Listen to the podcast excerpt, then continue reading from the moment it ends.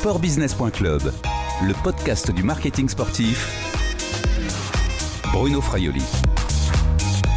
Bonjour, pendant cette période de confinement en France, Sport Business Club a décidé de faire la tournée des acteurs du marketing sportif et des amis. Bonjour Christian Jean-Pierre. En l'occurrence, c'est un ami. Bonjour Bruno. Vous êtes journaliste sportif, on vous connaît évidemment pour vos commentaires du rugby, du football sur les antennes de TF1. Comment allez-vous? En pleine forme et vous? Confiné. Confiné, oui, comme euh, la totalité des Français.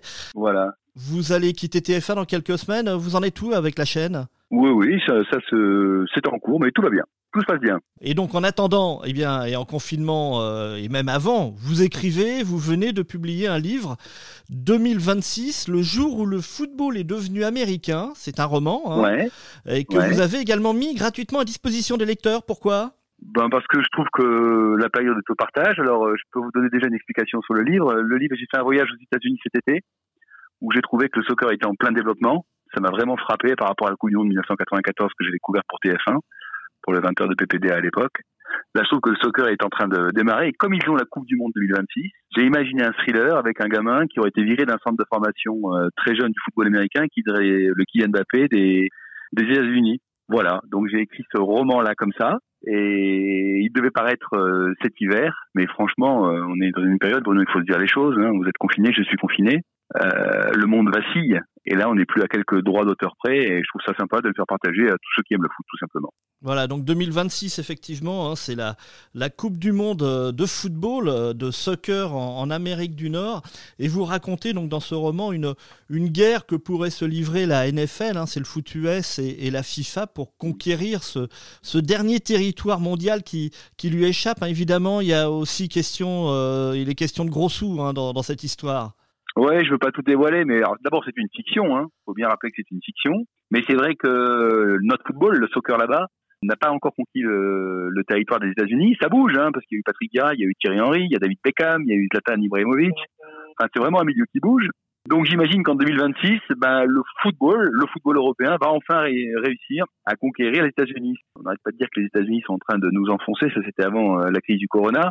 Moi j'aime bien que la vieille Europe prenne une revanche et que ce sport qui soit né en Angleterre s'impose aux États-Unis, je trouve ça marrant.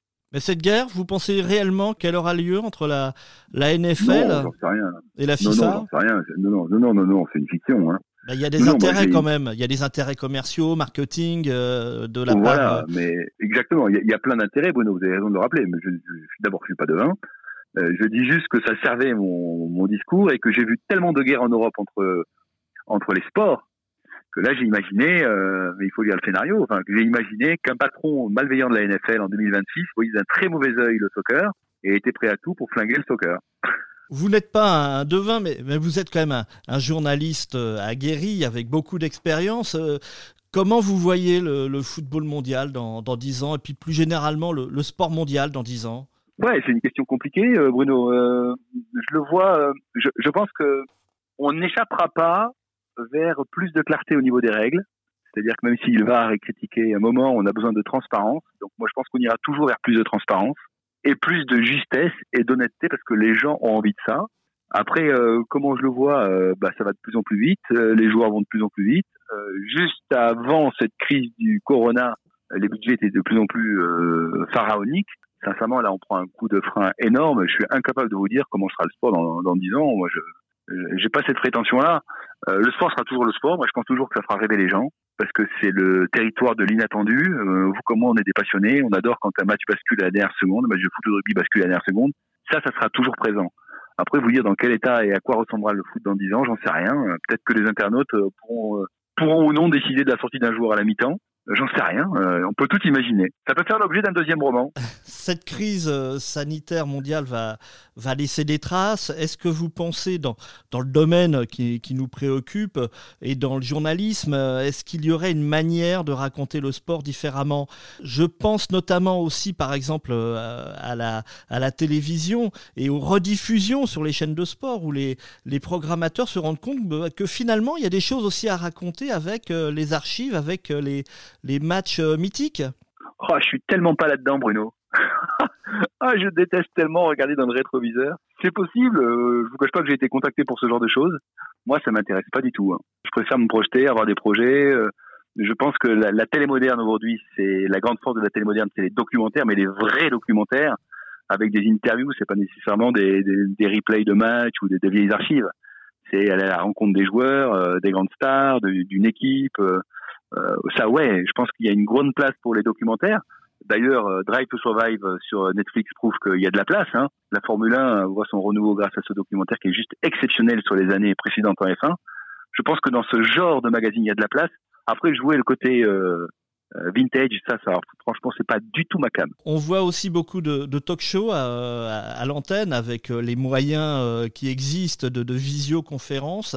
Et on voit surtout ouais. quand même des sportifs et des disciplines qu'on n'a pas l'habitude de voir à la télé. On, on, sort un petit peu du foot, c'est, c'est pas plus mal ça, non? Ça, je trouve ça très bien, vous avez raison. Tous les sports doivent être, euh, doivent être regardés. alors Martin Fourcade a fait un carton avec le biathlon sur l'équipe. Il a sorti un sport de l'ornière de manière magistrale en deux ans. Moi, je suis un fan absolu de, Martin. Je trouve que ce qu'il dégage, ce qu'il raconte, ce qu'il a fait de sa carrière, la manière dont il a traité le biathlon, enfin, dont il s'est servi de ce sport pour le faire connaître est juste fantastique.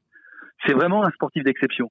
Donc, ça prouve qu'un tout petit sport peut sortir et peut se retrouver très exposé parce qu'ils font beaucoup d'audience sur l'équipe grâce à un champion d'exception. Mais euh, il faut trouver le champion d'exception. Christian Jean-Pierre, on va terminer avec euh, des, des, questions euh, plus, plus légères. Vous pratiquez, comme c'est recommandé par euh, notre ministre des Sports, une, une, activité physique ou sportive à domicile? Ne me dites pas non, hein, vous êtes journaliste sportif.